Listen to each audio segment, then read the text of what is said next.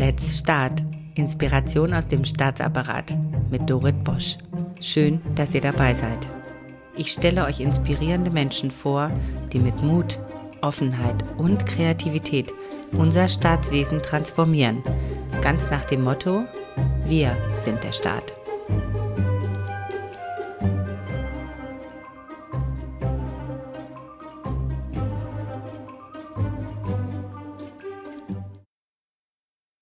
Darius Malecki ist ein visionäres Ideenfeuerwerk, wenn es darum geht, Themen und Menschen auf großen Konferenzen zusammenzubringen. Er hat dieses Gespür für Zukunftstrends, aber auch für Menschen, die diese Trends umsetzen können. Und genau diese Leidenschaft dürfen wir in der Verwaltung auch mehr ausleben. Und ich hoffe, dass wir in diesem Podcast ganz viel von Darius lernen werden. Er hat Management, Sustainable Finance und Carbon Technologies in London studiert. Gearbeitet hat er in Spanien und Washington, D.C. Seit 2020 ist er in seiner Heimat Frankfurt am Main. In seiner Stiftung Inglosius Institute for Global Sustainability setzt er das Motto des Familienunternehmens der Malecki Corporate Group fort und interpretiert es neu. Es lautet Themen, die die Welt verändern und Menschen, die sie bewegen. Sein Markenzeichen ist es, Silos zu überwinden, Themen wie Digitalisierung, Nachhaltigkeit und Finance zu verbinden und Menschen zusammenzubringen, die diese Thematik in wirklich allen Facetten beleuchten. Am 12. und 13. Juni veranstaltet er die DigiSustain in Frankfurt am Main, eine der führenden Nachhaltigkeitsveranstaltungen.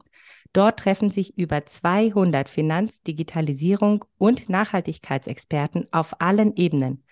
Die Speaker sind ganz bunt gemischt vom hessischen Ministerpräsidenten, von Blockchain- und Geldwäsche-Experten, ein Astrologe ist dabei, ich als Verwaltungsinfluencerin bin auch dabei, Wissenschaftler und auch die Vereinten Nationen sind vertreten, sowie zahlreiche Künstlerinnen und Künstler und sogar das Team von Miss Germany. Bunter geht's, glaube ich, kaum. Denn bei Darius Malecki dürfen eben alle beitragen, wenn es darum geht, unsere Zukunft zu kreieren. Für Verwaltung, ist dieser ganzheitliche Ansatz enorm spannend und wichtig, weil wir auch übergreifend arbeiten wollen. Was man dafür braucht, erzählt uns Darius jetzt einfach selbst, also hört rein. Lieber Darius, ganz herzlich willkommen in meinem Verwaltungspodcast. Als wir uns das erste Mal trafen, hatte ich schon richtig Lust, mit dir einen Podcast zu machen. Und heute erfüllt sich mein Wunsch. Danke, dass du dir die Zeit dafür nimmst, so kurz vor der Veranstaltung, dass wir über das Thema Kommunikation, Transformation, aber auch Vereinte Nationen sprechen. Was hat dich denn dazu bewogen, heute mal mit der Verwaltung zu sprechen? Erst einmal, liebe Dorit, vielen herzlichen Dank, dass ich bei diesem äußerst interessanten Format mitwirken darf. Und ich freue mich, hier dabei zu sein und hoffentlich kann ich auch einige, vielleicht auch mehrere sinnvolle Beiträge leisten. Was hat mich dazu bewogen, in einem Verwaltungspodcast mitzumachen? Die Frage ist eigentlich ganz leicht zu beantworten. Das hattest du auch schon selber gesagt. Wir müssen, um die Zukunft zu meistern, übergreifend arbeiten. Wenn wir übergreifend arbeiten wollen, stellen sich natürlich verschiedene Hürden in unserem Weg, die wir aber auch mit kreativem Geist und vor allem mit Motivation überwinden müssen.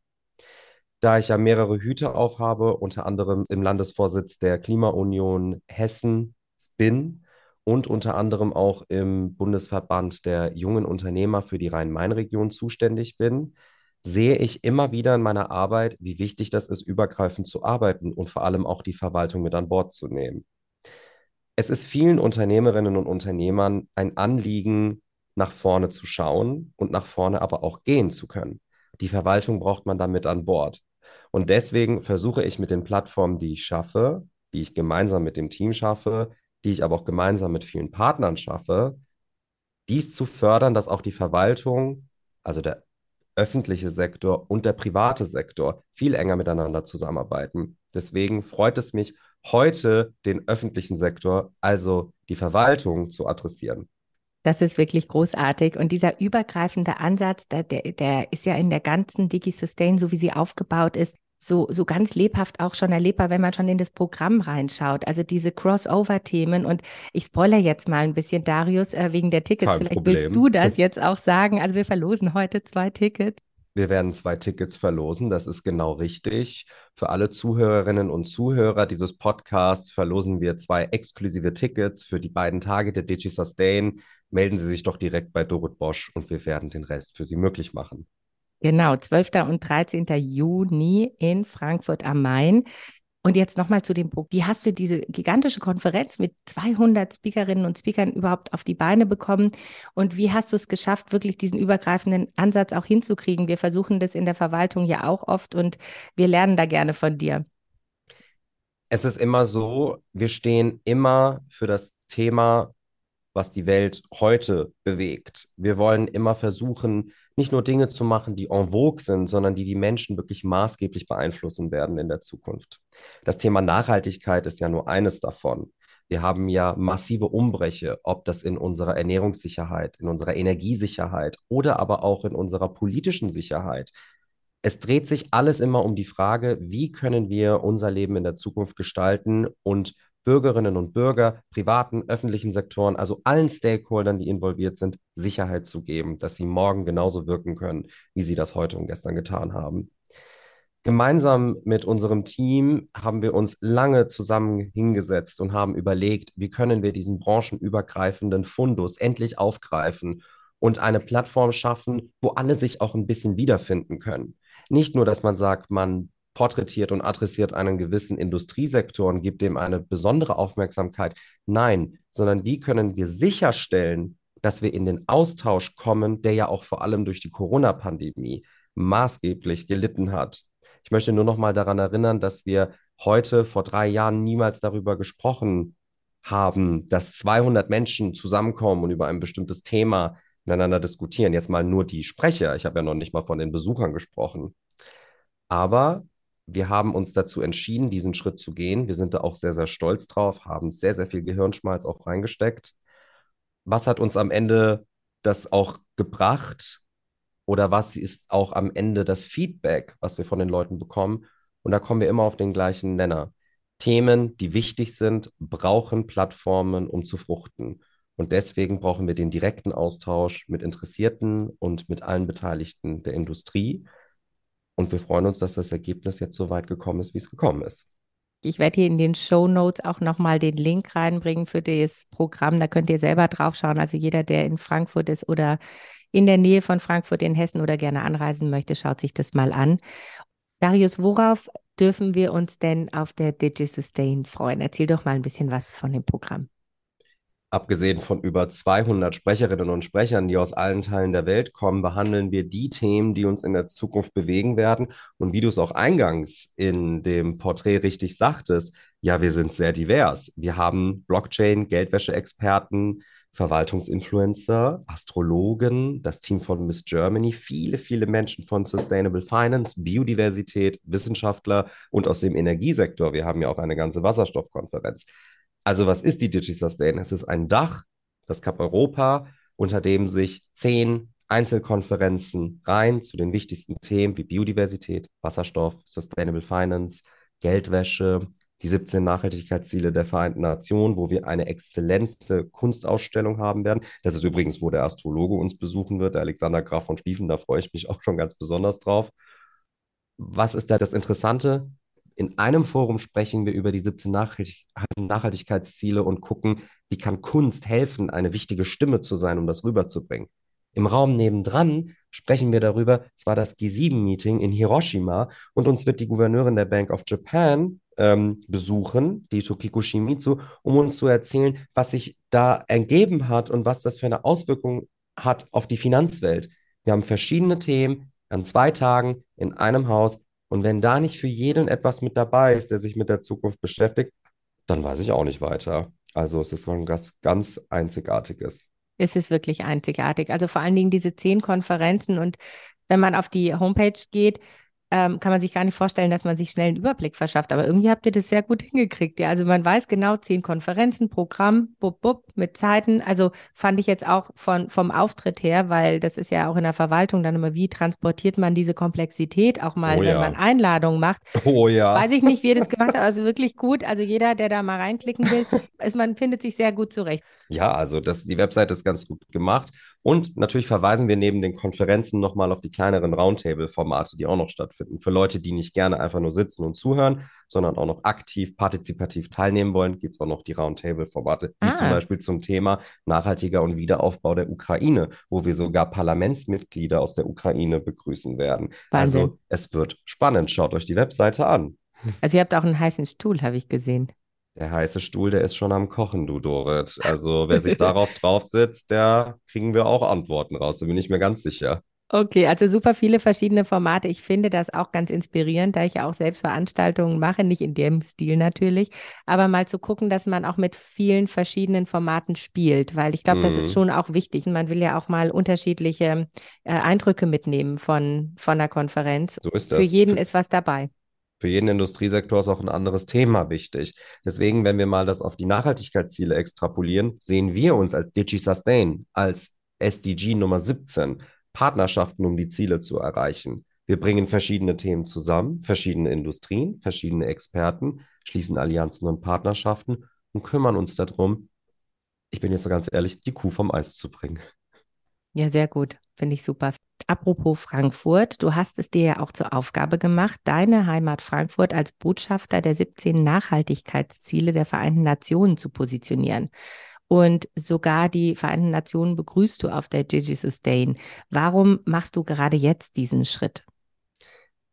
Die 17 Ziele der Vereinten Nationen, die bewegen mich eigentlich schon, seitdem sie das erste Mal veröffentlicht wurden.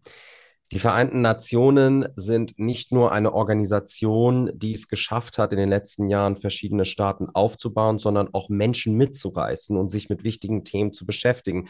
Ich muss dir ganz ehrlich sagen, Dorit, es ist gar nicht so leicht, gewisse Themen, gewissen Zielgruppen auch näher zu bringen, weil sie viel zu viel beschäftigt sind damit, ihre eigenen Probleme zu lösen, vielleicht aber auch selber umzudenken. Ich meine, es ist am Ende des Tages ja auch alles nicht besonders einfach, was gerade in der Welt passiert. Frankfurt ist meine Heimat, das stimmt. Natürlich habe ich da auch einen kleinen Heimvorteil, weil ich die Stadt ganz gut kenne und äh, was heißt ganz gut? Ich kenne sie sehr gut, sollte ich auch, nachdem ich hier meine gesamte Kindheit und Jugend verbracht habe.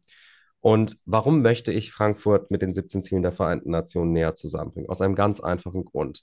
Es gibt keinen anderen Grund, außer dass wir es müssen. Die Zeit ist nämlich jetzt gekommen, deswegen auch gerade jetzt dieser große Schritt. Die Zeit ist jetzt gekommen, dass wir nach Corona, während den globalen Krisen, die wir haben, uns darüber Gedanken machen, wie bekommen wir das hin, Klimaneutralität, Zusammenhalt der Gesellschaft, Sicherheit und Wachstum zu gewährleisten. Und die 17 Ziele der Vereinten Nationen sind einfach ein wunderbares Tool, um einzelnen Industriesektoren auch ein bisschen Orientierung zu geben. Ich meine, die Nachhaltigkeitsstrategie eines Schneidewerks zum Beispiel ist eine ganz andere als von einem Düngermittelhersteller. Und das muss man sich ja mal vorstellen, überextrapoliert auf alle möglichen Industriesektoren. Wie sollen die da überhaupt Orientierung finden? Es ist auch nicht alles immer Umwelt. Die 17 Nachhaltigkeitsziele der Vereinten Nationen beinhalten nämlich auch Themen wie zum Beispiel kein Hunger oder Reduzierung von Ungleichheiten. Was bedeuten überhaupt diese Ungleichheiten im globalen Zensus? Das bedeutet, dass diese Ungleichheiten natürlich in Deutschland ganz anders aussehen als zum Beispiel in Zentralafrika oder auch in den Vereinigten Staaten. Deswegen glaube ich, dass Frankfurt in Mitteleuropa, in der, in der Mitte von Deutschland sogar, aufgrund auch seiner langen Historie als anerkannten Wirtschafts- und Demokratiestandortes, wir haben ja jetzt auch gerade unser Paulskirchenjubiläum, wo es um das Thema Demokratie geht und wie wir auch in der Zukunft Freedom of Speech überhaupt weitertragen können. Deswegen glaube ich, dass jetzt die perfekte Zeit ist, die 17 Ziele der Vereinten Nationen nicht nur Bürgerinnen und Bürger näher zu bringen, aber auch aus Frankfurt heraus einen Leuchtturm für Deutschland und auch Europa zu schaffen, dass wir diese Themen ernst nehmen und dass wir uns ernsthaft darüber Gedanken machen, wie wir unsere Gesellschaft und unsere Industrie transformieren können. Die 17 Nachhaltigkeitsziele sind ja ein Tool zur Orientierung. Jetzt gilt es, diese Orientierung in spezifische Action Points umzuwandeln. Weißt du, da fällt mir der Slogan ein, uh, Think Global, Act Local. Ja, genau. So ja. sollte man das auch. Heute ist das ja auch ein interessanter, da gibt es ja auch noch den anderen Begriff, Localization. Also wir gucken, ah. dass wir ähm, lokale ähm, Initiativen gründen, diese aufbauen, die dann aber auch globale Be Gewichtung haben. Aber daran sind wir auch selber dran schuld. Das ist natürlich sehr viel schwieriger und auch anstrengender. Wir sind aber nun mal eine globalisierte Welt. Wir haben nun mal Globalisierung erfahren. Deswegen kann man auch niemals mehr sagen, das ist mein Problem als Land und das sind eine Welt und eine Nation und am Ende des Tages auch eine menschliche Rasse. Wir gehen alle den gleichen Weg am Ende unseres Lebens. Dahingehend ist das auch für alle gleichermaßen wichtig. Ich mag das total, wie du denkst. Ich finde das total großartig, weil es so Freut empowernd mich. ist, dass der einzelne Mensch, egal wo er ist, ne, ob Frankfurt oder wo auch immer, dass der einzelne Mensch wirklich auch sich nochmal verbindet mit diesen globalen Themen und dann auch wirklich in seinem Umfeld mit seinen Möglichkeiten die Dinge auch bewegt, die es jetzt zu bewegen gilt. Also ihr seid mit euren Konferenzen auch ein Stück weit Trendsetter. Vielleicht kannst du auch noch mal sagen, wo ihr überall sonst noch unterwegs sind. Das ist ja auch wirklich sehr spannend. Wir haben ja hier wirklich sehr tief gestapelt, muss ich dazu sagen. Äh, Stimmt, ja. Ja, wir haben sehr tief gestapelt, weil es heute wirklich mal um diese Konferenz und um dich geht, das ja auch wirklich sehr stark von dir geprägt ist. Und vor allen Dingen, was denkst du denn auch in Anbetracht der Erfahrungen, die ihr auch mit Konferenzen habt, äh, mhm. globalen Konferenzen, welche Themen und Fähigkeiten deiner Meinung nach in der Zukunft, also in den nächsten fünf mhm. Jahren, wirklich relevant sein werden? Worauf müssen wir uns als Staat auch ein Stück weit einstellen? Wir hatten das schon mal in der Vergangenheit gehabt mit einer Konferenz, die wir im Jahre 96 ähm, aufgebaut haben, und zwar die Global 24. Global 24 war die allererste globale Videokonferenz, die weltweit stattgefunden hat, die mein Vater initiiert und auch ausgerichtet hat. Schon damals war es interessant zu sehen, dass viele unserer Probleme, die wir haben in Deutschland alleine, auch in anderen Ländern sich wiederfinden. Zwar in einer anderen Form, aber die Probleme sind gar nicht so anders. Und das hat ja auch ein bisschen auch einen Anstoß äh, für die globale Zusammenarbeit im Finanzmarkt gebracht, die ja unserem Familienunternehmen immer sehr nahe war. Und das hat sich eigentlich seitdem auch nichts geändert. Was werden die Themen in den nächsten fünf Jahren sein? Wir müssten erstmal gucken, wie weit haben wir uns von Corona erholt? Das ist zwar für viele Leute natürlich ein unbequemes Thema, aber das ist ein Thema, was immer noch präsent ist, vor allem für mittelständische Unternehmen. Dann haben wir das Thema Krieg. Wir haben eine Attacke von Russland auf die Ukraine, die maßgeblich die gesamte CIS-Region neu definieren wird. Die werden neue Allianzen schließen, die einzelnen Länder. Ich meine, wir haben jetzt ja auch den, äh, den Anstoß der BRICS-Staaten gesehen, wie sich die ganze politische Lage am Ende neu ausrichten wird. Dann haben wir das Thema Nachhaltigkeit und Klimaschutz. Wir haben einen Erdball, der nicht mehr weiß, wie er weitermachen soll. Earth Overshoot äh, Day ist ja schon längst gewesen, auch in Deutschland. Und dann haben wir noch das Thema Überbevölkerung und Bildung und Digitalisierung.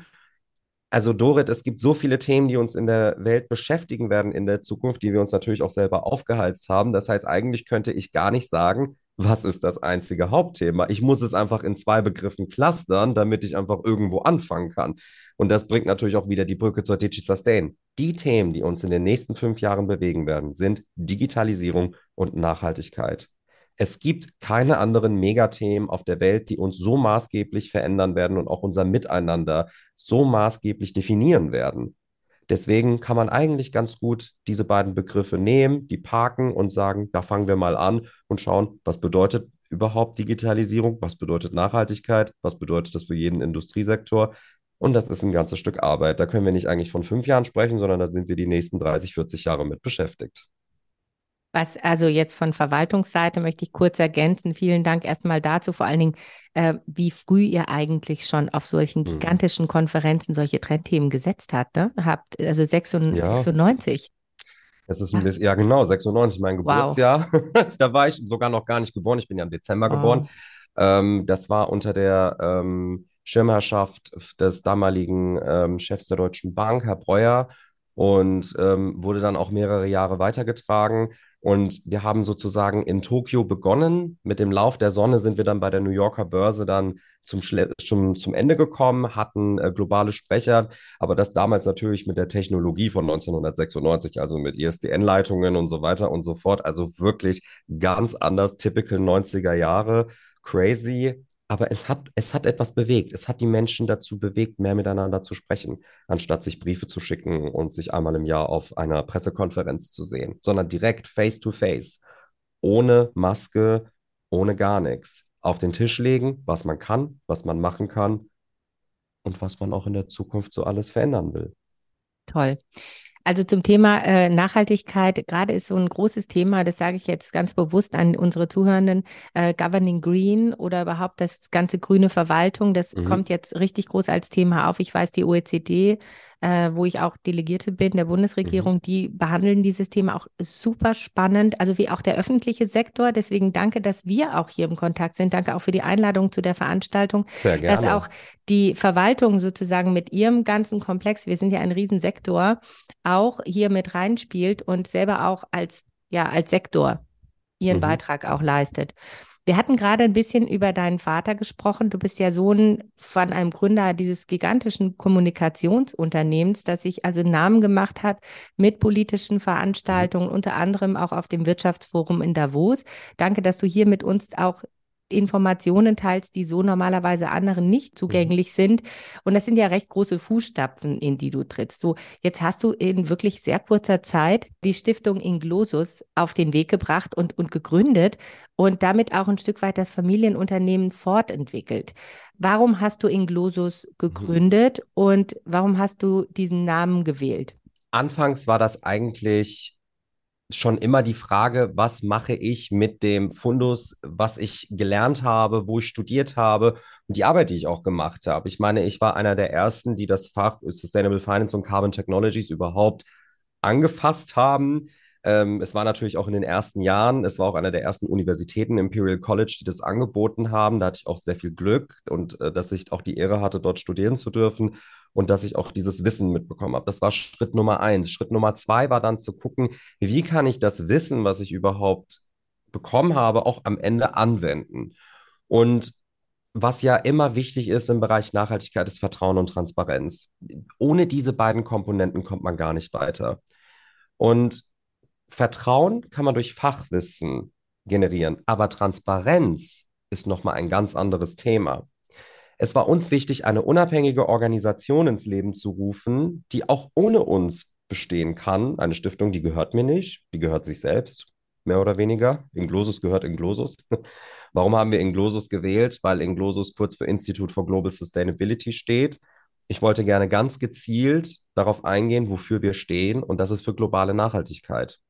Warum haben wir die, die Rechtsform der Stiftung gewählt? Weil sie unabhängig ist und weil wir dort viel mehr Stakeholder auch mit an Bord nehmen können, diesen Förderzweck, den wir haben, Naturschutz, Umweltschutz, Entwicklungszusammenarbeit und Bildung, maßgeblich dahingehend zu fördern, dass man sagt, okay, es ist eine gemeinnützige Stiftung, wir haben das Thema Nachhaltigkeit, wir haben gewisse Industriesektoren, die wir angehen wollen. Warum machen wir das nicht über eine Organisation, die unabhängig ist, um auch maximale Transparenz gewährleisten zu können? Deswegen haben wir uns dazu entschieden, in kurzer Zeit die Stiftung ins Leben zu rufen. Sie ist anerkannt, sie ist funktionierend. Sie hat sich auch schon an einem Startup im Carbon Credit Trading Bereich ähm, beteiligt, hat, wie du es auch richtig sagtest, wir waren noch beim Weltwirtschaftsforum in Davos. Wir haben davor viele Jahre lang, also über 15 Jahre, sind wir in Davos präsent, das stimmt, ähm, und machen dort immer unseren Neujahrsempfang. Aber in diesem Jahr, so im Jahre 2023, haben wir das erste Jahr als Gastgeberin die Stiftung positioniert und haben die SDG Night Davos ins Leben gerufen. Frankfurt und Davos im Zusammenschluss für die 17 Nachhaltigkeitsziele der Vereinten Nationen. Es war ein großer Erfolg. Wir hatten über 300 Gäste. Wir hatten ein tolles Speaker-Line-up. Es waren die Vereinten Nationen da, die Deputy Executive Director, die Ute Klamert, die ist für Partnerschaften zuständig, war da. Und natürlich gibt es ein gewisses Fundus an Netzwerk, welches durch meinen Vater mitgebracht wurde und welches wir dann natürlich auch weiterentwickeln möchten. Was wir sonst noch machen, weil du hattest über das Thema große Fußstapfen gesprochen. Selbstverständlich sind das große Fußstapfen, die aber sich neu definiert haben. Die ganze Welt hat sich nämlich gewandelt. Die ganze Welt wird sich neu ausrichten und es werden auch neue Qualitäten gefordert, die vielleicht in der Vergangenheit nicht richtig waren und gut waren, aber jetzt wichtiger sind denn je.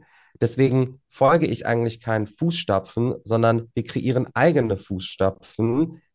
Wir bauen aber auf die langjährige, unglaubliche Erfahrung meines Vaters, auf sein Netzwerk und auch auf seine Visionen. Und die Stiftung ist natürlich auch unter anderem da, seine Kernvision, nämlich das Zusammenbringen von Themen und Menschen für die Ewigkeit zu erhalten. Und ich glaube, dass das eine gute Wahl war, und wir schauen mal, wie weit wir damit kommen. was mir so gut gefällt, es ist ja auch in der Verwaltung schwierig. Wir haben ja eine sehr traditionelle mhm. Verwaltung mhm. und auf der anderen Seite müssen wir uns weiterentwickeln, haben das Thema Innovation. Deswegen finde ich diesen Vergleich, ich sage jetzt mal Familienunternehmen ganz spannend, ne? Wenn, wenn also der Sohn und äh, der Vater gemeinsam an einem höheren Ziel arbeiten und in der Verwaltung ist es auch so, dass wir gehalten sind, uns da wirklich neu zu erfinden. Also das, was war, auch in Ehren zu halten und gleichzeitig als Leitfaden auch zu nehmen für die Zukunft und trotzdem sich zu erlauben, in der Zukunft Innovation zuzulassen. Und wie verbindest du jetzt ganz persönlich, kannst du da vielleicht ein Beispiel aus deinem Leben machen, wie du mhm. diese Tradition in Innovation weiterentwickelst?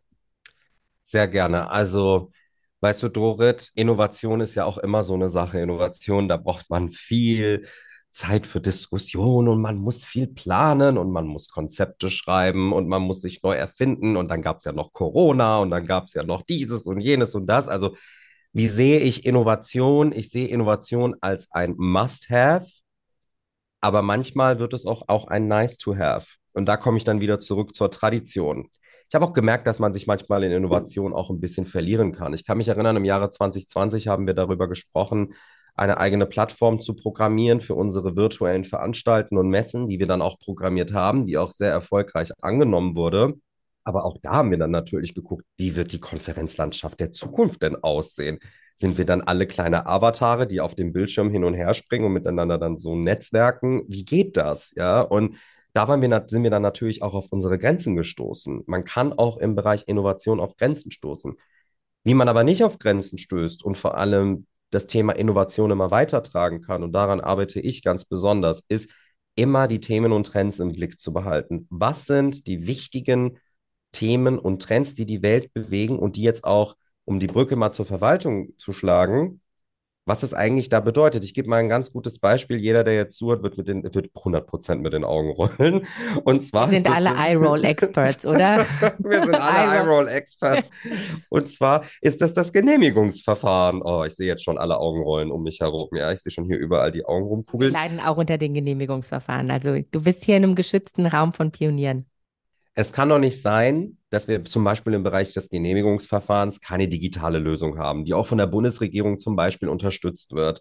Ich meine, wenn wir über Druckkosten sprechen, die manche Unternehmen hatten in den letzten Monaten von über 25.000 Euro für ein Projekt, wo dann der ganze Tisch mit Ordnern ausgelegt waren, die dann eingereicht werden müssen, die müssen ja nicht nur eingereicht werden, dann hat sich die Sache erledigt, die müssen ja dann noch geprüft werden, die müssen dann durchgelesen werden, dann kommen Anmerkungen, dann kommen Rückschreiben etc. pp. Also das ist, das ist Beispiel Nummer eins. Dann Beispiel Nummer zwei, wenn ich eine Marke anmelden möchte, dann mache ich das beim DPMA ganz klassisch. Ich habe das schon so oft gemacht, ich mache das mittlerweile selber auch ohne Anwalt. Die kommunizieren aber auch ja nur über Post.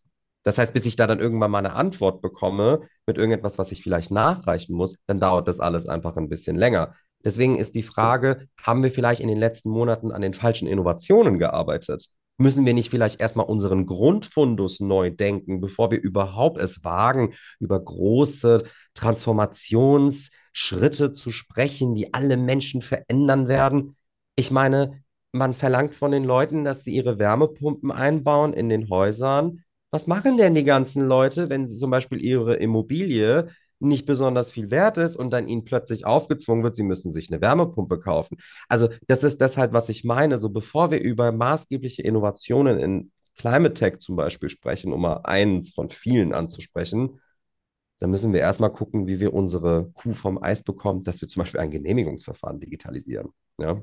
Also du sprichst ein total wichtiges Thema an, ähm, das mir auch sehr wichtig ist, nämlich wie innovativ ist der Staat als Partner für die Wirtschaft? Weil letztendlich es ist so, wie wenn man ja. zwei Beine hat. Ne? Man kann natürlich auf, auf einem hüpfen, aber man mhm. muss halt, also eleganter und viel schneller ist es natürlich, wenn man beide Beine benutzen kann. und da wird oftmals auf die Politik geschaut, auf die politischen Vorhaben, aber worauf nicht so oft geschaut wird, ist eigentlich, was passiert in der Verwaltung. Werden die politischen Vorhaben überhaupt in der Verwaltung umgesetzt? Was braucht die Verwaltung dafür, damit sie es tun kann? Mhm. Stichwort Genehmigungsverfahren. Ähm, also ich sage das jetzt einfach mal, ich traue mich jetzt, ja. Ganz ehrlich, einfach, ich, ich traue mich, ich hau's raus. Trau also dich. ganz ehrlich, also falls irgendjemand uns hier zuhört und wer Lust hat, ich habe schon die ganze Zeit so Lust, was im Bereich Genehmigungsverfahren zu machen, weil ich weiß, dass es halt zwischen Bund, Ländern und vor allem den Kommunen, das sind auf diesen drei Ebenen, ja, mhm. da müsste man sich zusammensetzen. Und da wir halt nicht in drei Ebenen denken, es ist unheimlich schwierig, dann alle drei zusammenzubringen, weil immer nur einer für irgendwas zuständig ist. Also, also falls irgendjemand das Thema Genehmigungsverfahren mal angehen möchte, ich bin sofort bereit, weil ich finde, es ist so spannend und es ist in der Tat das absolute Bottleneck.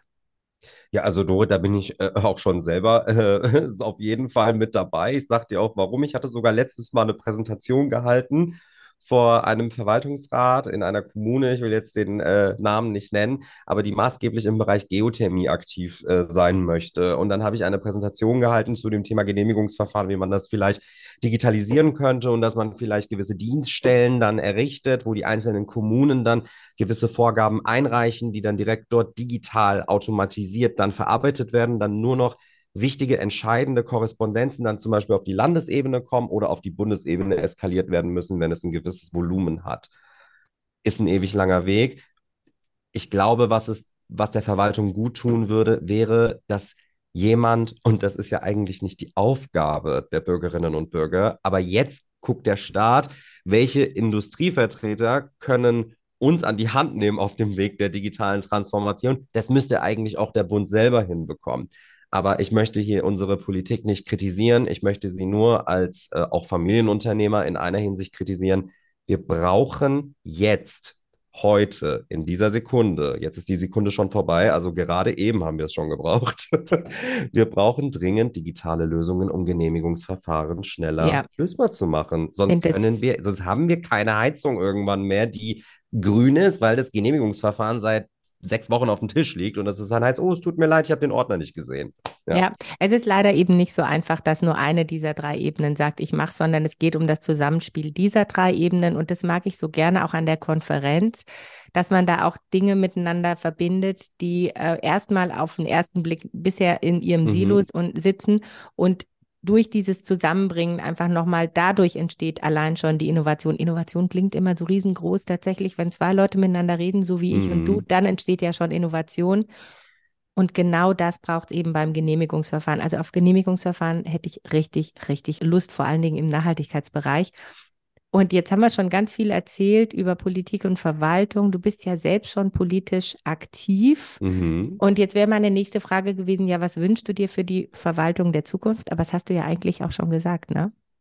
Ich habe das schon gesagt, aber es gäbe noch eine Kleinigkeit, die ich mir wünschen würde, und das ist die Stimme der, der Personen und der Industriesektoren, die betroffen sind, diesen Stimmen zuzuhören. Mhm. Nicht sie so zu behandeln, als würde man einen Forderungskatalog einreichen, der dann in der nächsten Sitzung dann besprochen wird. Nein, sondern wirklich einfach mal zuzuhören und einfach mal wirklich auf die Bedürfnisse der Bürgerinnen und Bürger und der Industrievertreter einfach mal einzugehen und dann einfach mal wirklich zu gucken, verstehe ich das überhaupt, was die von mir wollen? Ja, und da muss, mich, muss man sich da auch mal die Frage stellen, sind vielleicht die richtigen Personen dann auch in den Positionen, die das dann am Ende entscheiden? Wir brauchen jetzt Menschen, die umsetzen können. Wir brauchen niemanden mehr, der irgendein Konzept einreicht. Wir brauchen Umsetzer. Wunderbar. Ja, ich ähm, lese mittlerweile Konzepte auch schon gar nicht mehr, weil, also wenn nicht da irgendwie zehn Menschen dahinter stehen und damit wedeln und sagen, so, jetzt wollen wir damit loslegen, dann bringt es auch gar nicht. Also es geht tatsächlich um Köpfe, es geht um Mover und das auch in der Verwaltung, die ja nicht nur zuhören, sondern auch bereit sind, diese Botschaft auch rein zu interpretieren. Also im Grunde genommen das, was ihr mit dieser Konferenz auch machen wollt oder auch mit Sicherheit erreichen werdet, nämlich wenn man an einem Tisch sitzt, dass da schon ganz viel Austausch passiert und ich liebe ja so Veranstaltungen, wo die Leute rausgehen und dann nicht eine Erinnerung bekommen, ja, übrigens im Protokoll steht, du hast XY gesagt, sondern die gehen ja. raus und sind so angefeuert von dieser ja, Mitmachenergie, dass sie dann auch wirklich ihren Impuls mitnehmen und auch ihren Impuls auf ihre Art in ihrer Organisation dann auch umsetzen. Ach, das gefällt mir gut. Man muss wirklich sich hinstellen und sagen, ich komme hier hin, um etwas mitzubekommen mhm. und das auch zu verarbeiten, was man da für einen Eindruck dann am Ende bekommt. Das ist ja auch nochmal ja. wichtig. Ja. Also ja, auch nicht nur auf Information setzen, sondern auf Inspiration, weil es ist, ich glaube, es ist einfach vorbei, dass man den Leuten sagt, so, ich habe eine tolle Idee, wenn du das machst, dann passiert das, sondern die Menschen müssen die Möglichkeit haben, die Dinge für sich zu verarbeiten und für sich zu kombinieren und daraus was zu kreieren. Und das macht auch richtig, also es macht auch richtig glücklich, wenn man so arbeitet. Ich mag macht das auch Spaß. Total. ja, meine, total. Er hat schon Lust auf sich immer wieder und wieder und wieder wiederholende Ablaufprozesse zu freuen, wenn man morgens aufsteht, ja. Also im Bereich Nachhaltigkeit ist da ja auch viel drin und in Innovation. Da kann man echt Spaß auch dran Ja, haben. logisch, klar. Das ist ganz, ganz toll. Woher nimmst du eigentlich deine ganzen Ideen und deine Motivation? Du bist so ein positiver Mensch. Hast du da irgendeine, keine Ahnung, irgendeinen Lifehack für uns? Ein Lifehack nicht. Also ich habe in meinem, durch den Beruf, den meine Eltern ausgeübt haben, meine Mutter ist ja auch Präsidentin des International Piano Forums und organisiert immer den Deutschen Pianistenpreis. Somit war ich in wirklich zwei ganz krassen Welten unterwegs, also krass vom Unterschied her. Also mein Vater pure mit Finance und meine Mutter mit Kunst und Kultur und habe dadurch einfach auch viele Menschen kennengelernt und viele Eindrücke mit auf den Weg bekommen. Und wenn ich mir Inspiration und Motivation suche, dann schaue ich immer in die Vergangenheit. Was ist geschehen? Welches Potenzial hatte man, was vielleicht nicht ausgereizt wurde? Was hätte sein können, wenn man gewisse Sachen vielleicht anders gemacht hätte? Und da entsteht ja schon eine Art Anreiz. Weitergehend ist es so, ich bin, woher kommt meine positive Energie? Ich bin ja ein großer Tierliebhaber und bin auch begeisterter Springreiter und habe auch einen Hund und die bringt mir jeden Tag gute Laune. Die ist jeden Tag ein Sonnenschein für mich. Ich hatte auch, ja gut, also jetzt auch mal aus dem Privaten zu sprechen, ich hatte auch einen sehr schwerwiegenden Autounfall, den ich glücklicherweise überlebt habe, also wie durch ein Wunder eigentlich. Wie hole ich mir da die Motivation? Ich denke mir auch jeden Tag, das hätte alles auch anders einfach ausgehen können. Und ich bin ein Mensch, ich habe ein Gehirn, ich hab, bin gesund, ich habe zwei Hände, zwei Beine und kann was bewegen das ist für mich schon Motivation genug. Und ich habe was gelernt und ich möchte dieses Wissen einfach anwenden. Das motiviert mich einfach so schon. Wenn natürlich das Wetter noch ein bisschen besser mitspielen würde in Frankfurt, wäre die ganze Sache noch ein bisschen einfacher. das wäre das, das, Einzige noch. Das finde ich toll. Viele sagen so, ja, ich trinke Kaffee am See und so. Aber ich meine, wenn man mal äh, so eine Erfahrung gemacht hat, dass man also äh, beinahe gestorben ist, dann erlebt man oft bei Menschen, dass die dann nochmal eine ganz starke intrinsische Motivation dann auch freisetzen. Und jetzt kann man natürlich sagen, ja, der eine hat mehr Möglichkeiten als andere. Das stimmt nicht. Also teile jetzt hier auch mal meine Geschichte. Ich bin mhm. aus Rumänien gekommen, damals mit zehn Jahren und wir hatten also einen Koffer und viel Schulden. Und jetzt sitze ich hier mit dir und schau mal, das ist doch der Wahnsinn und was, was auch Digitalisierung möglich macht, dass wir hier einfach über Zoom diesen, diesen, tollen Podcast aufnehmen und, und, und zwei Welten zusammenkommen, die normalerweise nicht zusammenkommen. Was ich eigentlich nur sagen will, alles ist möglich und jeder kann auch alles möglich machen. Und das ist das, was ich bei dir so stark spüre. Und danke, dass du auch so private Einblicke teilst. Wir sind schon am Ende mit unserer Zeit, Darius. Ähm, möchtest Schade, du unseren es geht immer so schnell vorbei. ja, finde ich auch. Möchtest du unseren Zuhörerinnen und Zuhörern noch etwas sagen? Ich möchte den Zuhörerinnen und Zuhörern erst einmal danken dafür, dass Sie diesen Podcast hören und sich mit den Themen auseinandersetzen und auch erstmal auch nochmal dir danken, liebe Dorit, dass du überhaupt so einen Verwaltungspodcast aufgebaut hast. Das ist ja auch sehr einzigartig in Deutschland. Nein, mir ist es wichtig, dass die Zuhörerinnen und Zuhörer niemals aufhören, Sachen, Probleme, komplexe Themenfelder zu hinterfragen und auch sich trauen, sich in gewisse Felder einzuarbeiten, die ihnen vielleicht eigentlich nicht bekannt sind. Das war auch immer meine Motivation. natürlich, und ich möchte auch nochmal darauf kurz eingehen, was du eingangs sagtest mit, jeder hat mal sowas oder der hat mal mehr oder weniger. Selbstverständlich ist es in einem Familienunternehmen, was etabliert ist und was ein großes Netzwerk hat, immer etwas einfacher, gewisse Sachen zu starten, aber die zu halten und immer mit qualitativ hochwertigen Input zu auszuschmücken, das ist natürlich dann nochmal eine ganz andere Herausforderung. Das heißt, immer neugierig bleiben, immer en vogue bleiben mit den Themen und immer offen sein. Die Offenheit ist das, was uns Menschen alle retten wird in der Zukunft. Mauern niederbrechen, alte Gedanken einfach loswerden, aus dieser Verkalkung rauskommen, vor allem in der Verwaltung, wenn ich das mal so sagen darf. Wir sind dabei. Und dann werden wir das auch schaffen. Wir haben alle eine schöne Zukunft verdient und wir sind Menschen, die alle miteinander zusammenleben können. Dann sollen wir es auch mal zeigen, dass wir es können. Genau. Also, falls du das jetzt nicht nochmal machst, ich sage es nochmal, also 12. und 13. Juni in Frankfurt am Main, DigiSustain. Und äh, da treffen Wer wir uns nicht da ist, verpasst es. Wer, Wer nicht da, ist, da ist, kann ich mitreden. Das ist genau. so. Es ist nämlich tatsächlich nur vor Ort richtig? Ja, es nur, ist vor, nur Ort. vor Ort. Und ähm, ja, genau, die ersten zwei, die hier auf diesen Podcast jetzt antworten, äh, mir eine Nachricht schreiben, zum Beispiel auf LinkedIn oder Instagram, die bekommen Freitickets und die sehen uns dann dort. Wir Vielen haben Dank. Sprecherinnen und Sprecher aus überall, aus allen Teilen dieser Welt. Es kommen sogar welche aus Japan, aus Kenia. Ich meine, Corona hat es nicht möglich gemacht. Deswegen, wenn ihr die Leute kennenlernen wollt und Teil sein wollt vom internationalen Diskurs, kommt vorbei. Ich freue mich auf euch alle. Super, das war ein sehr schönes Schlusswort. Vielen Dank, lieber Darius. I feel so inspired. Dankeschön. Danke dir, Dorit. Und das war es bei Let's Start, Inspiration aus dem Staatsapparat mit Dorit Bosch. Schreibt mir gerne und abonniert diesen Kanal, damit ihr keine Folge verpasst. Let's Start. Viel Spaß bei der Umsetzung.